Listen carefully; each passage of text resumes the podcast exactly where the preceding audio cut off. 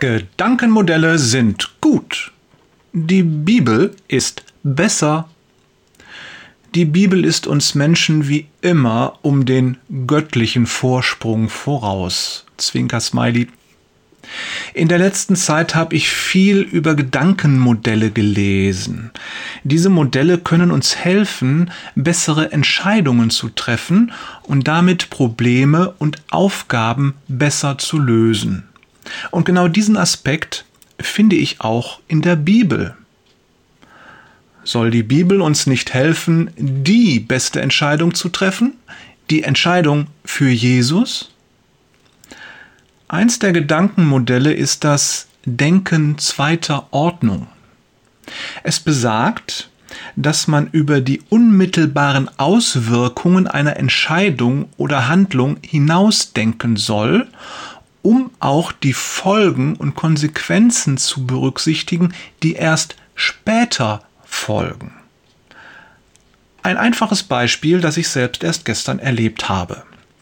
Ich hätte mich entscheiden können, nicht ins Fitnessstudio zu gehen, weil ich müde war und keinen Bock hatte.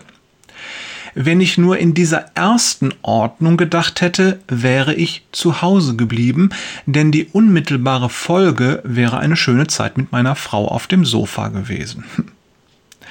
Beim Denken zweiter Ordnung musste ich allerdings feststellen, dass eine solche Entscheidung negative Folgen für mich hätte. Mit meiner Hüfte wird's nicht besser und wenn ich gleich beim ersten Mal schwänze, würde es mir auch in Zukunft leichter fallen, einfach nicht zum Training zu gehen. Warum ich das erzähle? Naja, wenn es ein Buch gibt, das uns zum Denken zweiter Ordnung auffordert, dann ist es sicher die Bibel. Zum Beispiel hier, Psalm 90, Vers 12.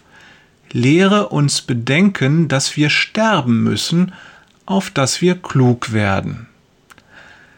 Alles, was wir denken, reden und tun, hat Konsequenzen.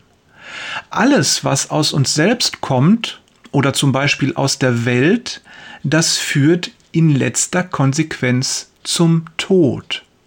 Nur das, was von Gott kommt, das führt zum Leben. Das ist stark verkürzt die Botschaft der Bibel. Die gute Botschaft ist, dass Jesus in die Welt kam, um die Konsequenzen unseres Handelns auf sich zu nehmen. Er hat den Tod erlitten, der auf jeden einzelnen von uns wartet. Auf dem Kreuz steht auch dein Name. Da wir ständig Dinge denken, sagen und tun, die nicht von Gott kommen, erinnert uns die Bibel fortwährend an die langfristigen Folgen. Tod und Trennung von Gott. Diese Tatsache im Hinterkopf zu haben ist Denken zweiter Ordnung in Perfektion. Danach zu leben ist Nachfolge Jesu. Das war jetzt viel Theorie. Morgen gibt's ein bisschen Praxis. Liebe Grüße von Jörg. Steht alles schon in der Bibel Peters und Thorst, in der Bibel steht ja schon alles, Wader.